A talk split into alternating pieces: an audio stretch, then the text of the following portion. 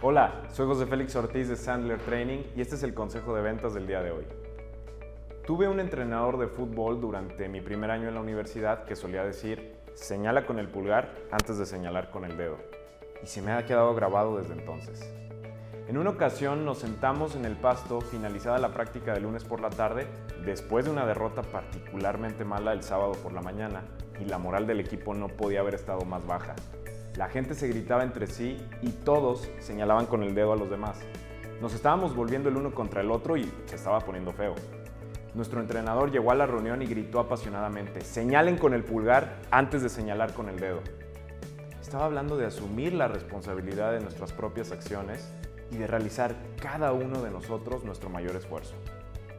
Si alguien se equivoca, lo ayudas, no le apuntas con el dedo y le echas la culpa. Nunca olvidaré esas palabras y esa lección de vida. La misma regla general se aplica a la profesión de ventas.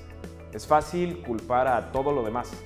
Los vendedores señalarán con el dedo culpable a los prospectos, a los clientes, a la economía, a la competencia, a los precios, a sus jefes, etc. Muchos vendedores tienden a externalizar sus problemas en lugar de aceptar la responsabilidad de lo que sucede en sus carreras. ¿Adivina qué? Lo que sea que está sucediendo en tu relación con tus prospectos o tus clientes, ya sea éxito o fracaso, es tu responsabilidad. La próxima vez que las cosas no salgan bien, no te prives de la oportunidad de aprender del error señalando con el dedo, porque estarás destinado a repetirlo. En lugar de eso, apunta con el pulgar y pregúntate qué podrías haber hecho de otra manera. ¿Qué harás diferente la próxima vez? ¿Qué responsabilidad aceptarás por lo que sucedió o no sucedió?